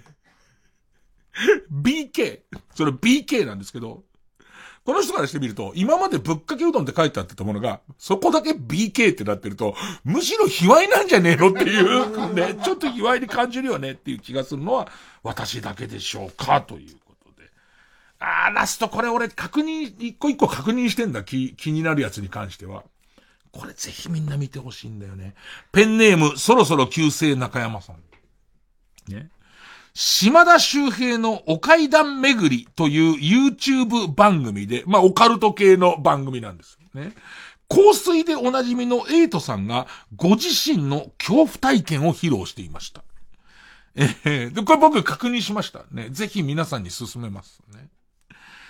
エイトさんは犬を飼っているのだそうですが、その犬が毎回おしっこシートと違う場所におしっこやうんちをしてしまうので困っていたそうです。で、エイトさん、そのそれらしい雰囲気のあるところで、多分その、この島田周平大先生のね、島田周平様の、えー、っと、その番組で多分また有名な人と3、3ショットで和風のところで喋ってるんですけどね。で、エイトさんが、トークはそんなに上手じゃないけど、一生懸命、その怖い話しようとしてる感じです。えー、おしっこシートと違う場所で、おしっこやうんちをしてしまうので困ってたそうです。とある日、エイトさんのご友人が泊まりに来た翌朝も、犬がおしっこをしていけない場所に大量におしっこをしてしまった痕跡を発見。犬を叱りながら後始末をしていたら、そのお友達が起きてきて、ねえ、エイト、昨日どうしたの？俺すごく怖かったよ。何が？と聞いてみると、そのご友人曰く。夜中トイレに行こうとしたら、エイト君が、そこで、はって足を上げて、おしっこをしてるのを見たんだ。この後、あの、島田先生が、島田周平大先生が、それはなんかと、なんかこう、な、なんかこういろんなオカルト的な解釈をしてんだけど、そういうんじゃないジャンルのやつっていう、ね、俺たちからするともうまるっきり、そういうんじゃ、もうないジャンルのやつっていう、その、この状況のやつから、あのー、と夜中に LINE のやりとりとかしたくないです。ねえ。なんかすごいですよね。えー、それがね、びっくりしちゃって。だけど、絶対これ知らなくて見たら、最初ポカーンってするのね。その後、ん？俺たちはお化けとか信じてないから、そっち全然怖くないんだけど、あ、怖いなって。すごい怖いなと思って、びっくりするよね。えこれは、あの、ぜひぜひ、あの、見ていただきたいです。え島田周平のお階段巡りという YouTube の、え、エイトさんのゲストの回でございます。ね。状況、みんな状況 ね、でいてこんなものを耳にねじ込まれるっていうのが、すごいね。えー、一回 CM。月曜ジャンク一にかかる深夜の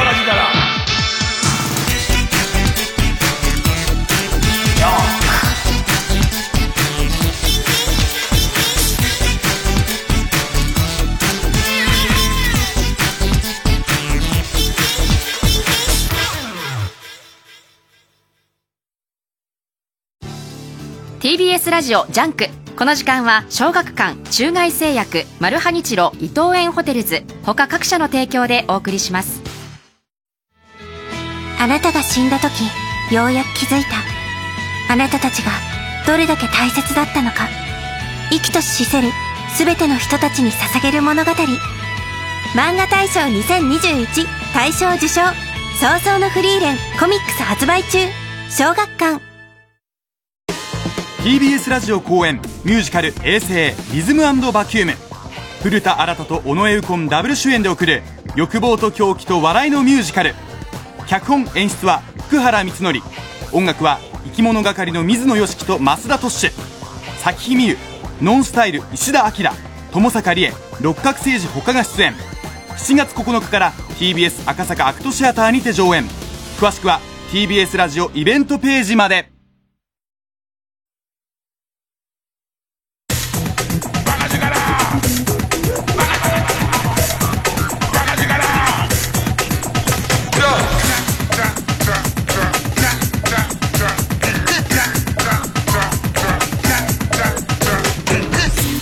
ジャンク一丁院光る深夜のバカ力。新勝ち抜きカルタ合戦会あいつの頭はさっきの丸亀製麺のアメリカでの表記の件は、その、そのままローマ字で丸亀って書くと、なんか丸の後にゲームって、なんかゲームセンターなの？みたいな感じになっちゃうから、なんかアメリカでは丸亀にしてるっていうことで、あのー、ぶっかけとはあんま関係ない話です。全然関係ない話でした。えー、番組オリジナルのカルタを作ろうという新勝ち抜きカルタ合戦会です。えー、このコーナー毎回2つのテーマのカルタが戦って生放送で番組を聞いている皆さんからのメール投票で勝敗を決めます。で、対戦するのは前の週に勝ち抜いてきたカルタと、えー、現在たくさんのテーマを同時に募集している予選ブロックの中で一番盛り上がっているチャレンジャーのカルタです。えー、勝つごとに、えー、あ行、家行、作業と進んでいって負けると予選ブロックに戻ります。で、和行を勝ち抜くとカルタは完成でゴールインでございます。で、同じ文字で3連敗するとテーマは消滅になります。で、今週の対戦カードは、まず現在勝ち抜き中。TBS の早時でやっているぐでたま占いコーナーで、サソリ座が12位の時に書かれている言葉がテーマです。え今日のぐでたま占いサソリ座12位カルタ。今週は魔行。そして、えー予選ブロックから登場のカルタは、利用者がパスワードを忘れた時のために設定する自分だけがわかる質問と答え、えーがテーマの秘密の愚問カルタ。えー今週は家業ですね。でもなんか最近このシステムを廃止するみたいなこと言ってるね。なんかもうそれだと、まあ、ゆるいんだかなんだかわかんないけど、新、新しいものの方は信頼性が高いのか、秘密の質問文化はなくなるなんて噂もありますが、さあ、とりあえず行きましょう。えーまずはこちら。今日のぐでたま占いサソリ座12位カルタ。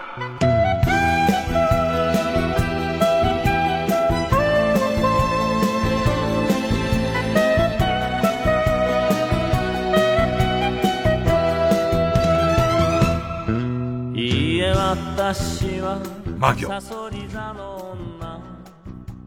ペンネーム、卵性食ナポリタン。ま、うんそう、もう一回確認しとくよ。サソリ座12位ってとこに出る文言ですかね、占いのね。ま、マナを取り込んでパワー、パワーアップしたカナに、村を襲われるも、たまたま居合わせた香取慎吾に、そいつはマナとカナがごちゃごちゃになっている。つまり、生カだと意味のわからないことを言われ、如意棒でケツの穴を犯されるかも。アドバイスは、伸びろという声が聞こえたら、肛門を閉めろ。いつだっけ？生か。ね生かが何だったのかをあんまり覚えてないよね。あの、最有機の実写版の映画で、なんか流行らせようとしたんだよね。生か。ねペンネーム鼻毛マン。サソリ座12位、バットま、マリリン・モンローのププピドゥをやろうとして、通気口の上に立っても、下から竹槍で疲れるばかり。誰が潜んでんだ、あのニューヨークの。ププピドゥ、はぁつおわっつって。自分のちょうど両足の間のスカートを貫く形で出るから、うわっつって。ばかりじゃねえ。えー、ペンネーム、釧路ダンディ。ま、マイチングと言ってもらいたかったのに、逮捕。マイチングと言ってもらいたかったのに、逮捕された挙句、刑事、民事両方の裁判が待っているかも。アドバイスは、昭和感覚でセクハラしてたら、人生終わりますよ。ほんとそうです。ほんとそうです。うーん。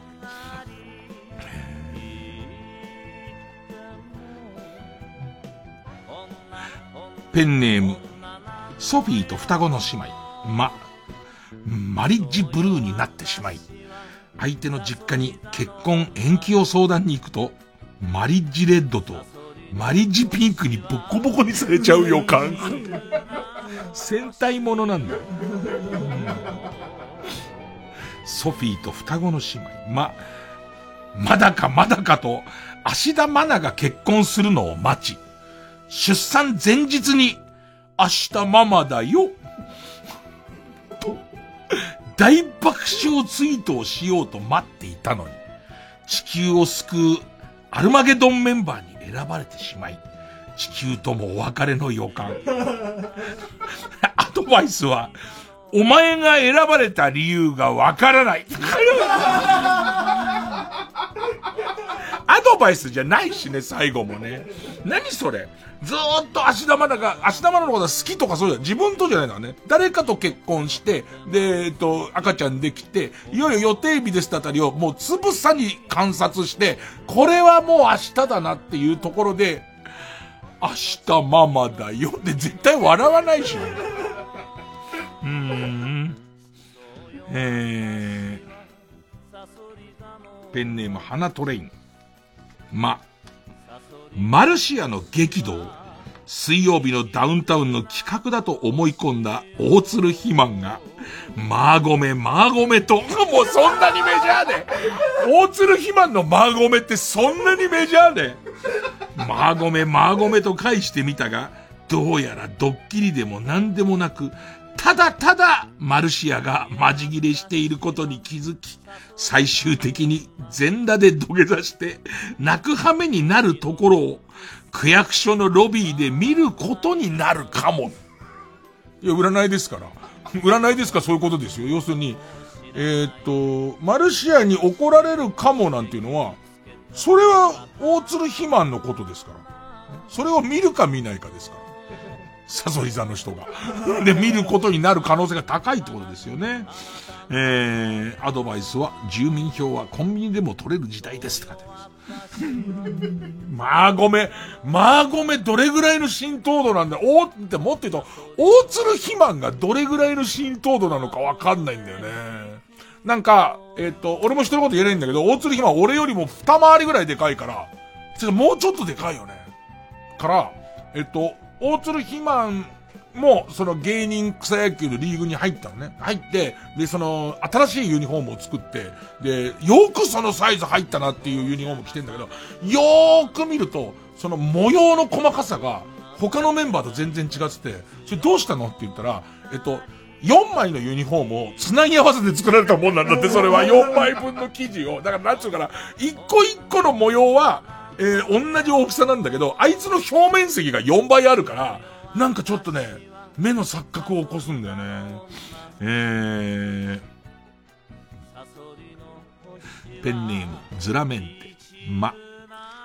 まじ切れした高島千佐子に、ストラティス・バリウスで頭をフルスイングされ、私の素振りの軌道上に頭を置いてるてめえが悪いんだろうがと、千佐子論法で強引に押し切られ、AD 生活初日にして3億円の借金を背負う羽目になるかも。アドバイスは、ちさ子の取説を子供たちに聞いておこう。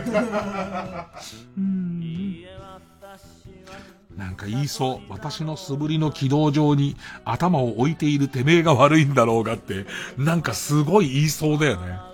えー、ペンネームメンタンピン。ま、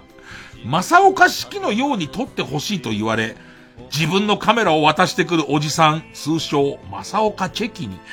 あ、来ましたね。来ましたね。いい感じに来ましたね。もうこの、このなんつうんですかね、この人名シリーズっていうんですかね。あのー、人名シリーズやっぱね、ゆるさとかその、選んでる人選とかいろんなことが変わってくるんですよ。えー、通称、正岡チェキに何度も取り直しと言われ、父の葬儀に出席できなくなるかも。ね、アドバイス。えー、三脚は常に持ち歩け。ペンネーム電柱理論。ま、マットヘルスに上司と言った後の反省会で、オプションを何もつけなかったことを話したら、こういう遊びの時に全力で楽しもうとしない奴は何をやってもダメ。実際、お前の仕事にはそういう余裕がない。と、90分コースで説教される予感。アドバイスまずは清水プレイからって感じ。ペンネームカキピーは止まらない。ま、間違えたことを謝っても、気分を害されたことをいつまでも根に持ちそうな、宇垣美里のようなルックスの女が、あなたの靴を踏んだ後に、あー、なんか踏んじゃった、と言いそう。俺でも、今の文面で、と想像力で、嫌じゃない人いると思う。ね、今のやつだから全然、あれ、あれ？なんだろう？俺嫌じゃないっていう人いそう。宇垣、ちょっと想像して、宇垣美里さん、怒ってる宇垣美里さんが冷静を装って、えっ、ー、と、ハイヒールであなたの靴の先っぽを踏みながら、はぁ、なんか踏んだ。ほら、カウパー出た。えー、ペンネーム、ペンネームわんぱく大仏、み。ミスタードーナツというあだ名のついた有名なドーナツ屋さんとは何の関係もないドーナツに詳しいおじさんから あの人はね、人呼んでミスタードーナツだよっていうドーナツ雑学を1時間ずっと聞かされるかも。アドバイスは黙って聞いてればためになるし、いいんじゃないかな。ペンネームマイペースみ。三輪明宏だと思って相談していた相手がオムレツをぶっかけられたオットセイだと気づいてしまう。ずっと？ずっと相談してたのに、あんまりこう、大きくリアクションは取らないタイプの人だと思うけど、続けてっていう意味だと思ってずっと言ってたのかな？よくよく見たら、オムレツをぶっかけられたオットセイだと気づいて、気づいてしまう。アドバイスは、磯臭さで別れ。ペンネームポンチェイミ。ミートピア内にうごめくクラスメートの悪気4割増しのミーたちが実際のクラスメートにバレたことが引き金となり、3月まで保健室登校となる予感。アドバイスは、ミーの、ミートピア内のクラスメートに限って言えば全員君のことが大好きだぞ。ラジオネームどうにもならんよ。み、ミルクボーイの、ミルクボーイが今まで漫才のつかみで受け取ったもののみを武器として使えるバトルロワイヤルに参加するが、あなたが支給されたものがベルマークのみで命を諦める日。アドバイスはなんとか飛び箱の6段目。テトラポット、二段ベッドのはしご、長めの蛇口あたりの他の参加者から奪えうん。ピノの、の、あの、用事みたいのもあるよね。ねピノのよ、よ、用事をたくさんいただいて、なんかこんなのいくらあっても何本あってもいいですからねのパターンあるよね。あれもつくところさえきちんとついていけば、おそらくだけど、ベルマークよりはいいよね。うん。ペンネーム電柱理論み。みちょぱがどんなにバラエティで活躍していても、有吉さんに鍛えてもらっているんで、どんな悪球を投げられてもそつなく返しますよ。どう転んでもお互い損しないですよ感がちらついてしまうようになり、あのさ、どんな通の目線でテレビを見てるのみんな。えー、逆にゆきぽよが恋しくなっちゃうかも。なんかわかんねえ。なんかわかんねえ。あの異常な天才さっていうその、みちょぱさんの、このそつなさとか、もう完璧じゃんか。あれを見て、なんか、元の濁りのゆきぽよこい、なんかゆきぽよがたまに、調子乗って間違っちゃう時あるじゃん。なんか、そっちじゃねえんじゃねえかっていうところに間違っちゃう時の、特にサンジャポ。で、の、あの、間違ったスタンス取っちゃってる時の、ゆきぽよ恋しきだよね。ペンネーム乱世食ナポリタン。む。ムロツヨシを過度に評価する派と、過度にけなす派の争いに巻き込まれ、うわーけなすよりだけど、その過度にけなす派の、な、何その感じ親でも殺されたのかみたいとこまで行くかどうかね。ムロツヨシを過度に評価する派と、過剰にけなす派の争いに巻き込まれ、唯一、母親の病気を治せる薬の瓶を割ってしまう日。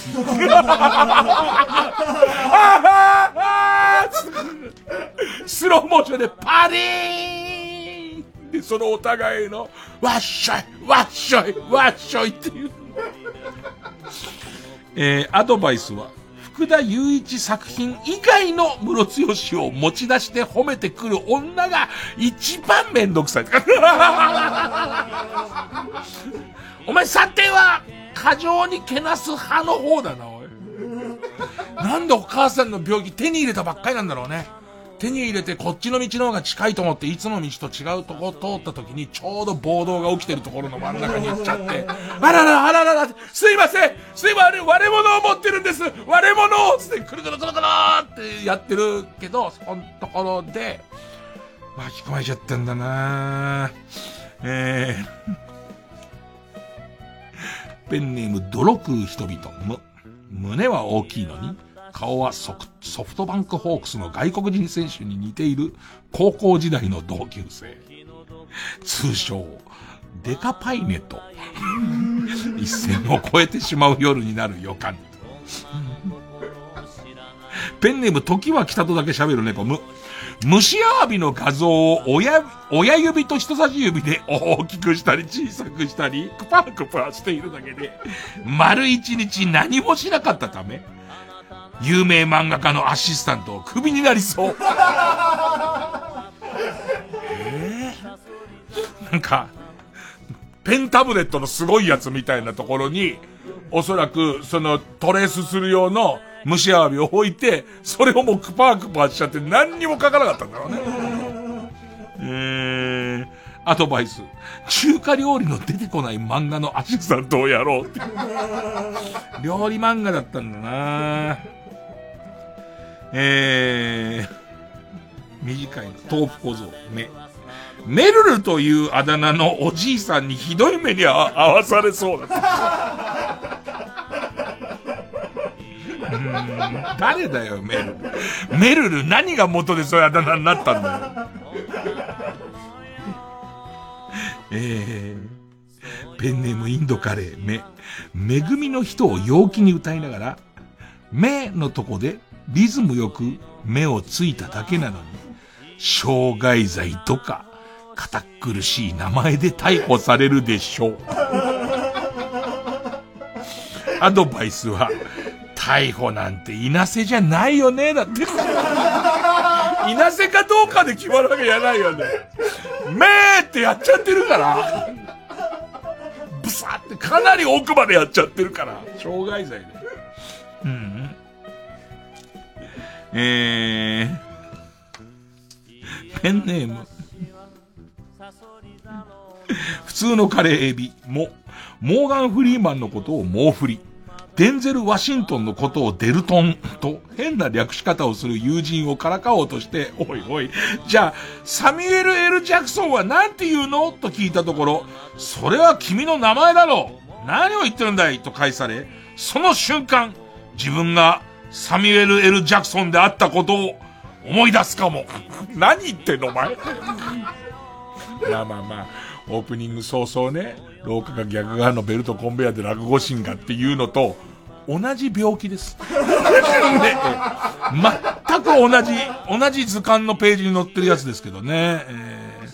えー、ラスト。ペンネーム、アーウオ。も、モニタリングを家族で見ているときに、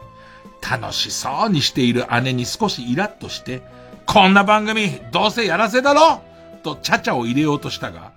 急に父親が激高して、こんなクソ番組見るんじゃねえ！てめえはこんなものを見てるから、2回も出戻りするんだ！と、姉のことをボッコボコにするのを見て、一気に冷静になるであろう。アドバイスは、これからもイライラした時は自分より怒っている人を見て冷静になれだった。ああ、なるほど。自分がイラッとした時はもうブチ切れてる人見て、あれは違うなって思えってことか。っていうかもう途中から占いでも何でもないけどね。一切振り返んなかったけど。さあ、えー、占いでも何でもないやつに対するのはこちら。秘密の愚問カルタ。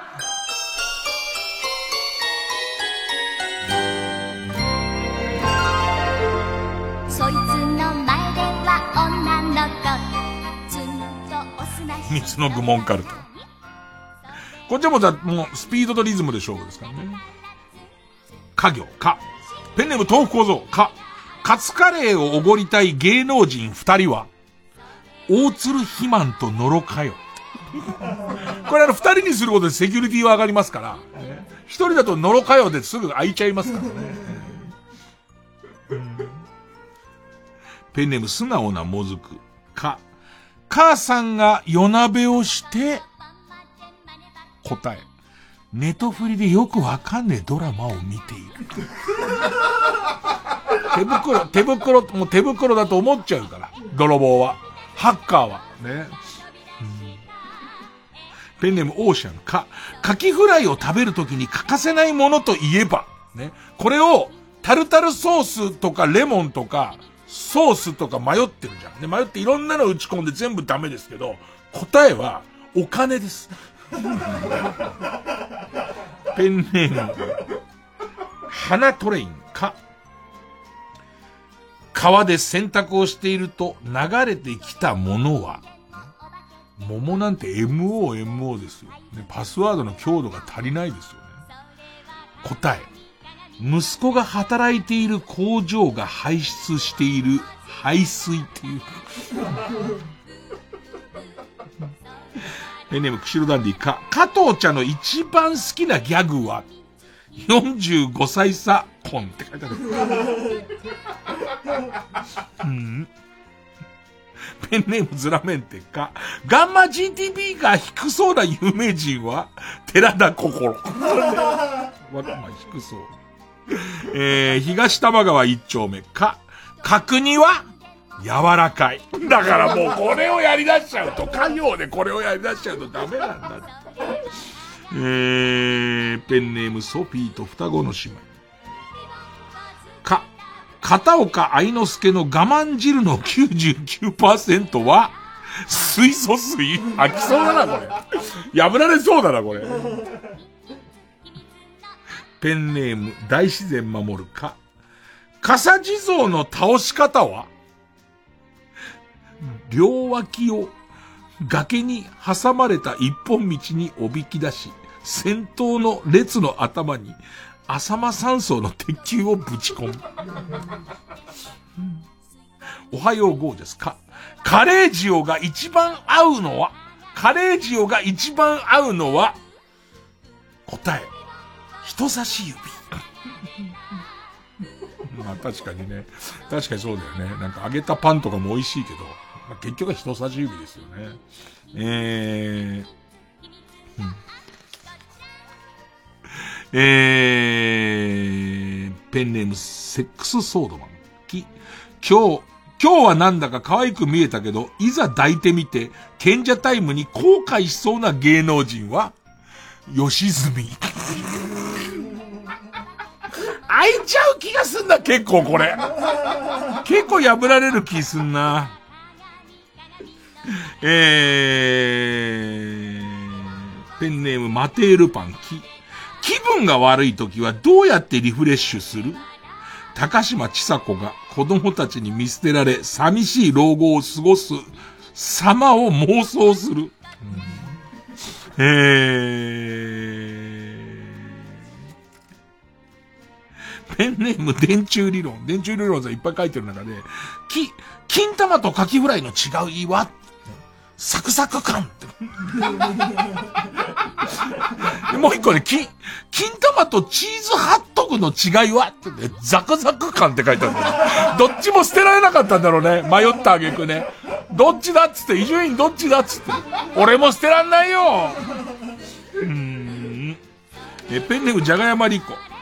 くんにするときも喋っていそうなのは、古田千一郎。今、縦の割れ目に沿って下をつって。うせばやろす。黙って飲めろってことやろすか女、女柄悪いな、おい。えー、ペンネームブラックドラゴンズ、ケ、ケイドロ、ドロ系、どっちで呼んでた？二択かいと思うでしょ。ね、答えは、父が逮捕されてからその遊びは禁止でしたっていう。ペンネーム、桃口山へ。現在は磯野桐磯野桐子？答え磯野桐子だって悪じゃねえか。突破されんじゃねえかよ。えー、これすげえな。もう行くとこまで行ったな。わんぱく大仏。こ、こんばんははてな。こんばんは森進一です だから、はてなまで、はてなまで入れなきゃダメだから。はてなまで入れなきゃダメだから。森進一ですじゃねえよ。うーん。えー、ということで、これは CM の間、曲の間どっち？曲でいけますか？じゃあ曲の間、短いと思います。曲の間で、えー、と、投票してください。えー、っと、勝ったのが、サソリ座12カルタなら、えー、サソリ、えー、メールの件名にサソリ、秘密の愚問カルタなら、メールの件名に秘密と書いて、baka.tbs.co.jp まで送ってください。曲、えー、中村佳穂、アイミル。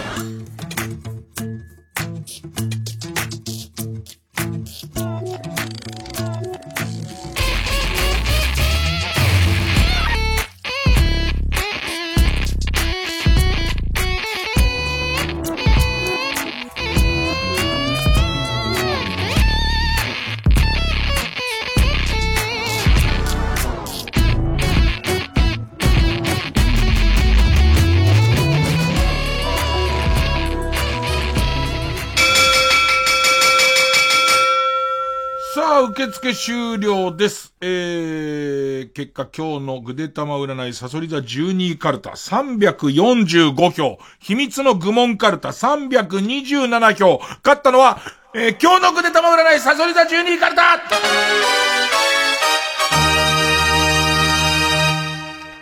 俺の中では、あの、オムレツぶっかけられたアザラシ、結構強かったですかね。まあ、ということで、えー、サソリ座12カルタは、野行突入です。かなり難しいとこです。えー秘密の愚問カルタは予選ブロックに戻って、予選ブロックに戻って引き続き家業の募集になります。で、ここにチャレンジするカルタは、えー、超面白ミスターピンカルタ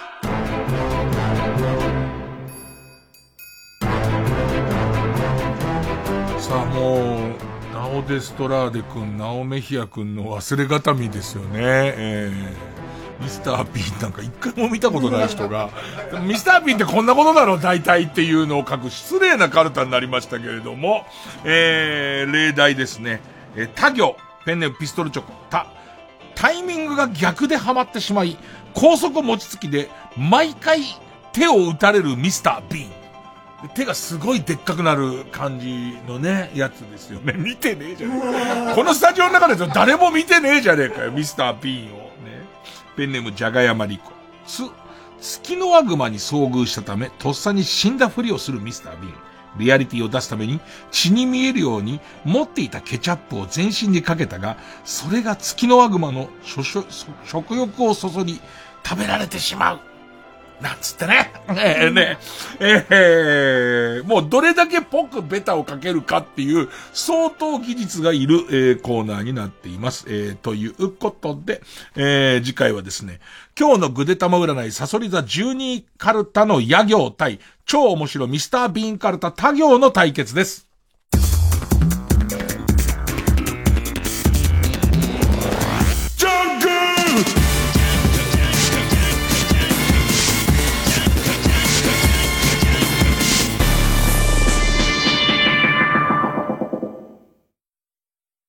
かまいたち濱家です。山内です。僕たちの番組、かまいたちのヘイタクシーのオリジナルグッズは好評発売中 !iPhone ケース、ジャンパー、T シャツ、トートバッグ、ステッカーシールなどがございます。あと、作家のモリシーのイラストが描かれた乗車日記ノートも乗車日誌でございますね。きつ 言い直してください。きつ言い直してください。作家モリシーのイラストが描かれた乗車日誌ノートも。えー、モリシーメインの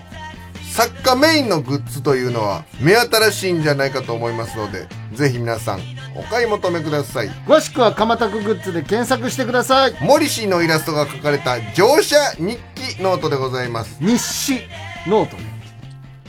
は？はじゃなくて。日誌 LINE スタンプ第2弾もあるよ何合わせてきてんねん。ここで、アットセブンティーンのメイデンティティをお聞きください。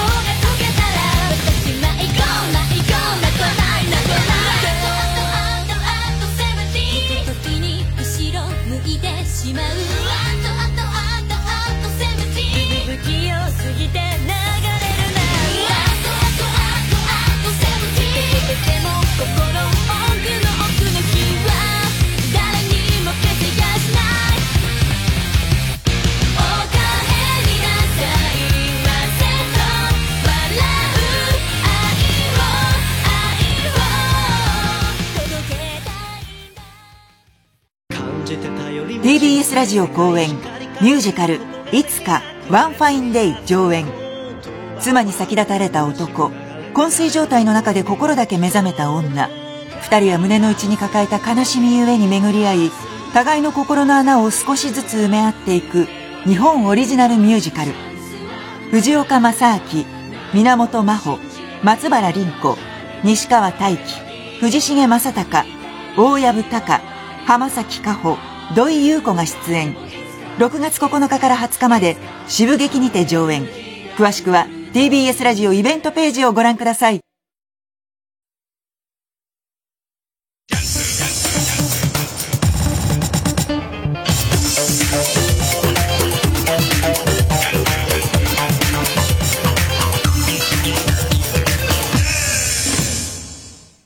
暮らしの裏ヒント手帳。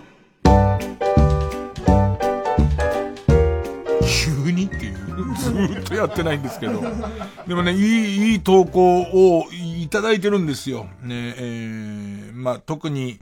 自粛期間中とか退屈な日々になりますけれども、ちょっとしたヒントで、え生活に潤いをということで、えー、ラジオネーム丸尾。ヒント。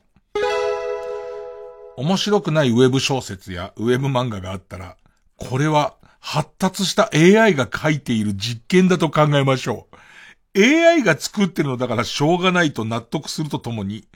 AI が人類を滅ぼすなんていう話があるが、まだまだ人類には及ばないなと安心することができます。前向きの楽しみ方だよね。AI とかに過去の、えっと、カルタとかを全部分析させると、おそらくその50音によって使うパターンとか文言とか出てくる。だろ、わらふじなるおとかつ、和で出てくるもんね。ワニワニパニックの和とかね。で、ただ AI で、え、むしろ AI だと、AI が書いたんだとすると、あの、なんだよこれ全然バグってんじゃんって思われるようなことをみんな書いてくるのがすごいけどね。逆にね、えー、えー、ペンネーム電柱理論。ヒント。日記を書いたら、エピソードに、タモリクラブやサンジャポ風の BGM を考えてみよう。自転車が盗まれて歩いて帰る羽目になったことを書いたら、フーファイターズのウォークというように、なるべく洋楽から見つけるとかっこいいぞっていう。ああなるほどね。いや、でも洋楽ってなると相当難しいから、ちょっとかっこいい方に揺れちゃうかもしんねえな。えー、ペンネーム、釧路ダンディ。ヒント。ペット禁止のアパートで江戸や猫八を目指して動物の鳴き真似の特訓をしまくってみよう。大家さんから疑いの電話が来た時にあなたは勝ちです。おーすごいね。いや、ということで、まだまだ急にやりますんで、えー、ヒント思いついた人を送ってください。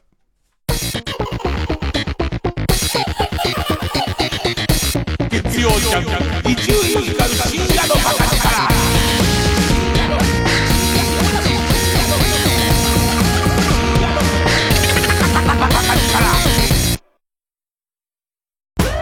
空気階段の水川かたまりです。鈴木もぐらです。僕たち空気階段の単独ライブが DVD になりました。空気階段単独ライブアンナ発売中です。単独ライブの模様を128分丸々収録しました。そして特定映像には空気階段の踊り場記録映像集を50分たっぷりと詰め込んでいます。こちら内容いかがでしょうか？最高最高最高！最高、最高、最高と言ってます。今年も TBS ラジオとパラスポーツを応援するチームビヨンドがタッグを組みます。6月13日日曜日午後3時からアルコピースパラスポーツガレージがオンライン配信。今回取り上げるのは車椅子バスケ車椅子ラグビーパラ陸上です視聴方法は TBS ラジオの特設ページをチェックしてください。毎週金曜夜12時からのマイナビラフターナイトでは今注目の若手芸人を紹介しています。ゆうザトウイチ見て泣きます。すごい大人。空っぽだよ。入れてこい。マイナビラフターナイトは毎週金曜夜12時から。TBS ラジオ JUNK。この時間は小学館中外製薬マルハニチロ伊藤園ホテルズ他各社の提供でお送りしました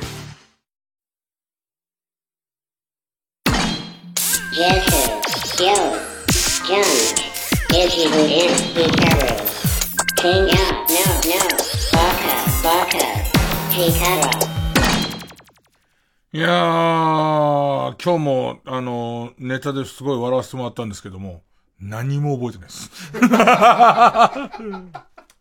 どう、なん、なんか僕は一番健全な深夜放送の楽しみからだと思うんですけど、あ、なんか、たと、例えば夢で寝てる時に、あのー夢の、こう、ここは、えー暗闇なのかな？それとも、えーっと、全く光が反射していない池なのかな？みたいところによく僕は、あの、夢の、みんなもそうだと思いますけども、の片隅のところで正座をしてる夢をよく見るんですけど、で、あの、その夢の、その、あ、水なんだこれっていうところから、たまに、頭に、えー、オムレツをぶっかけられた、えっ、と、アザラシが出て、沈むぐらいで。でいて、あれは何だったんだろうっていう、何か理由があって俺はあいつと会った気がするけど、ぐらいの感じがいいと思うんですよね。あとは落語シーンがどう出てくるかなんですよ。もうラストですから。ここラストの追い込みのところで、おそらく、かなり落語シーンも俺に伝えたいこととか、教えたいことがあると思うんですけど、もはや、ここまで言ってるとサッカー縛り全くなくなっていくと思うんですよ。何の形で落語、落語シーンが現れて、何を俺に伝えていくかなんですよね。今日の、えー、っと、夜の、えー、今日というか昨日の夜の10時ぐらいに、ちょっと大きな方針転換がありまして。でいて、えー、今特貫工事でまた、えー、全部、えー、やり直してみようっていう 落語をやり直してみようってことになってます。で、まあ、あと、まあそうですね、グッズ販売のことはまたちょっといろいろ、えー、栗原、上の女子たちが、えー、考えていくと思うんですけども、まあ俺の予感としては、えー、トートバッグが売れなそうだなっていう。あとはトートバッグの中に全部詰めてお得用福袋っていう名前にするっていう、えー、そういう手もまああるんじゃないかなと思うんですけども、まあその辺は僕の知ったこっちゃないですからね。えー、あとはやっぱりそういうものまで転売とかにさらされるのは嫌なので、あの、もし売り切れた時には、あの、歯を食いしばってでも追加を作ってやろうと思いますけどね。もう嫌がらせの、嫌がらせのように、まあね、えー、やっていこうと思いますけどね。だむだ裏の裏もあるもんね。ここまでトートバッグ売れなそうだったら逆に買っちゃおうかななんていう、そういう人もいるかもしれませんから。ね、あとなんかレアにするっていうね。えー、あのーお醤油をかけて。ね、全員違うシミが、全員違うシミができますから、あの、そうすると一個一個違うっていうレア感とか出ますから。もうごめんなさい、この時間になると何を言ってんのかわかんない。いや、一時の段階でそうだったな。一時の段階でそうだった。俺は何を言ってるかわからないんだ。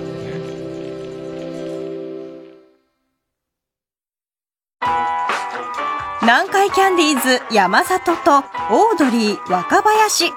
伝説の漫才ユニット足りない二人ついに解散。結成12年の歴史に終止符を打つ最後のオンラインライブ。明日の足りない二人は TBS ラジオ公演で6月8日火曜まで見逃し配信中。配信視聴チケットは Hulu ストアファニーオンラインチケット他で販売中。詳しくは足りない二人公式ホームページをチェック。明日の足りない二人最後の漫才 TBS ラジオ 90.5MHz 空気階段の単独ライブの好評販売中